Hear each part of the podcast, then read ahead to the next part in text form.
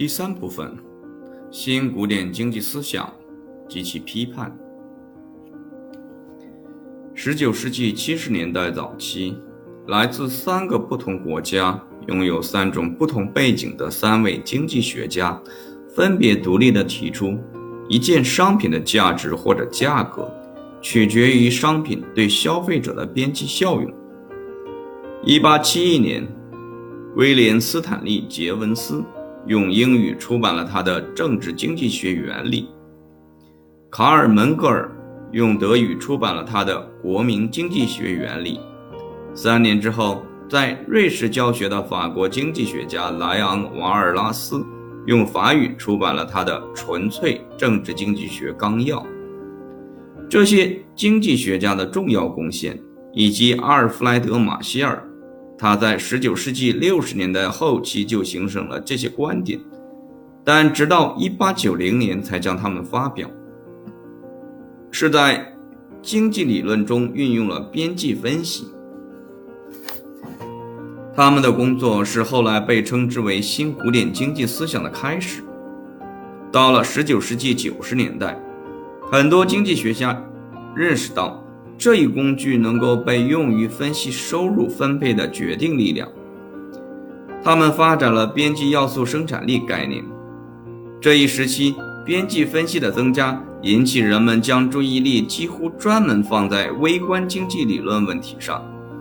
这样，从1870年至1930年，正统经济理论或者说新古典经济理论在很大程度上忽视了宏观经济问题。即收入水平及其增长速度的决定力量，在微观经济理论范围内，新的分析主要被用于如下情形：即竞争性市场在可替代的用途之间配置稀缺资源。边际分析在方法上基本上是演绎的，使用了高度抽象的家庭与厂商模型。家庭与厂商被假定为试图使效用和利润最大化。这些抽象模型的发展引起了关于方法论的争议，我们将对此予以考察。尽管杰文斯、门格尔、瓦尔拉斯对于边际分析的出现来说都是重要的，然而杰文斯和门格尔集中于边际分析的应用。杰文斯是在家庭层面上进行研究。门格尔是在家庭与厂商两个层面上进行研究。对瓦尔拉斯来说，边际分析的应用仅仅是阐明一般均衡模型的一种手段。杰文斯和门格尔寻找因果关系的简单线路，瓦尔拉斯看到了所有经济变量的相关性。马歇尔在他的局部均衡系统中使用边际分析作为一个建筑构件。并且也看到了所有的价格和所有经济活动的相关性。正是瓦尔拉斯和马歇尔理论上较强的复杂性，使他们对后来的经济思想产生了深远的影响。瓦尔拉斯的工作与马歇尔的工作的区别在于，瓦尔拉斯的分析是以这样一种方式组织的，即同时分析所有的市场，一种一般均衡，而不是一种局部均衡。方法上的差别代表了关于经济学目的不同方法论观点。马歇尔把经济学视为分析的发动机，以考察真实世界的问题。他认识到了一般均衡问题，但是他认为他们应当保留在人们的内心中，需要的时候再调出来。瓦尔拉斯较多的关注理论结构的正式逻辑，较少关注将其用于真实世界的政策问题。阿尔弗莱德·马歇尔与莱昂·瓦尔拉斯，每人都有资格作为新古典经济学之父。新古典经济学将价格看成是由供给与需求两者决定的，并且认识到所有经济活动的复杂相关性、价格的双重决定，以及意识到所有变量的互相依赖，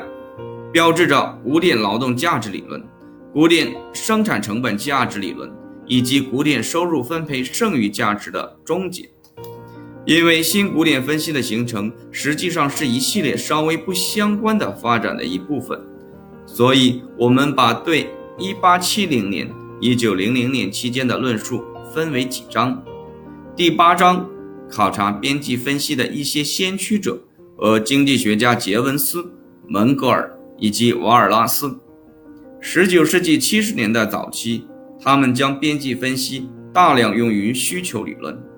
第九章研究了边际分析在生产理论中的应用和由此产生的边际生产力概念，